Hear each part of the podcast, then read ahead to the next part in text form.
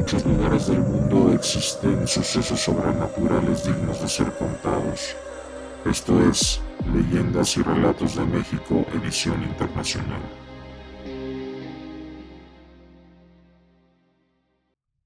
Amigos, ¿qué tal? Sean muy bienvenidos a este su podcast Leyendas y Relatos de México en su edición internacional.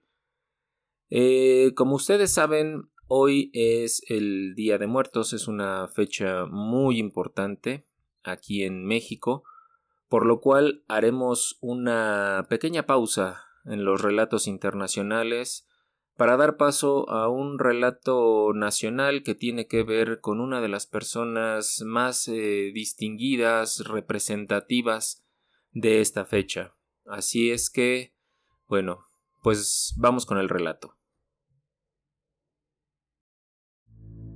Había escuchado muchas leyendas sobre el Panteón de Dolores. Eso fue lo que llevó a Miguel a adentrarse la noche del 2 de noviembre con la esperanza de ver si era testigo de alguna aparición. Llegó justo unos minutos antes de que cerraran las puertas y se resguardó en un mausoleo enorme que tenía la puerta desvencijada. Se notaba que hacía mucho que al difunto que estaba ahí lo habían olvidado sus familiares.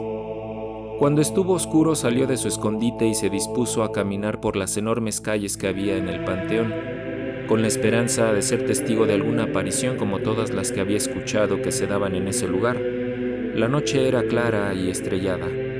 A pesar de ser otoño y que las temperaturas comienzan a ser frías, el clima era bastante agradable. Miguel no era creyente ni practicante de alguna religión, por el contrario se decía que era un feliz ateo Debido a esto tampoco creía en los relatos de apariciones y fantasmas.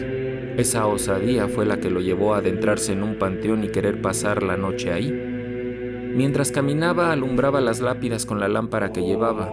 Algunas ya solo eran pedazos de roca y otras se veían recién colocadas. El reloj marcaba las once de la noche. Todavía quedaba una hora del Día de Muertos. En ese momento, Empezó a soplar un fuerte viento que movía con violencia los árboles y levantaba leves polvaredas de las tumbas recién hechas.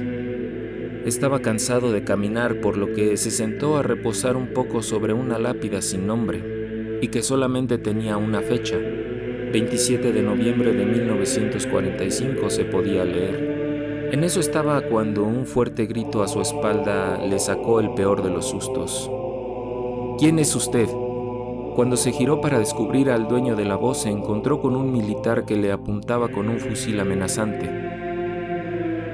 Miguel le explicó que se había perdido y no sabía cómo salir. El militar no le creía ni una sola palabra, así que cortó cartucho y se dispuso a abrir fuego. Pero justo en ese instante apareció una persona vestida con un traje viejo, muy desgastado, parecía como de otra época. No se preocupe, don Andrés, que yo me encargo, le dijo aquel hombre al soldado, quien hizo una reverencia militar y se alejó, desapareciendo entre las tumbas.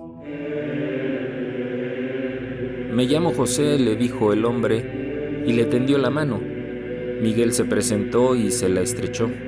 Pensó que tal vez se trataba del encargado del panteón. Es fácil perderse por aquí, muchacho. Este panteón es muy grande, lo bueno es que tiene muchas salidas. Solo hay que saber encontrarlas, le dijo mientras caminaban. Miguel, que todavía estaba asustado por lo sucedido, solamente asintió sin decir palabra alguna. Don José trató de calmarlo diciéndole que debía tenerle más miedo a los vivos que a los muertos. Si supiera que yo vine a ver si veía algún aparecido, se dijo Miguel en silencio en sus pensamientos, pero apenas terminaba de pensarlo cuando don José le dijo, Ese fantasma que acabas de ver suele ser canijo con los que traen malas intenciones. Cuando escuchó esas palabras un escalofrío le corrió por todo el cuerpo. Es por eso que viniste aquí, ¿no muchacho?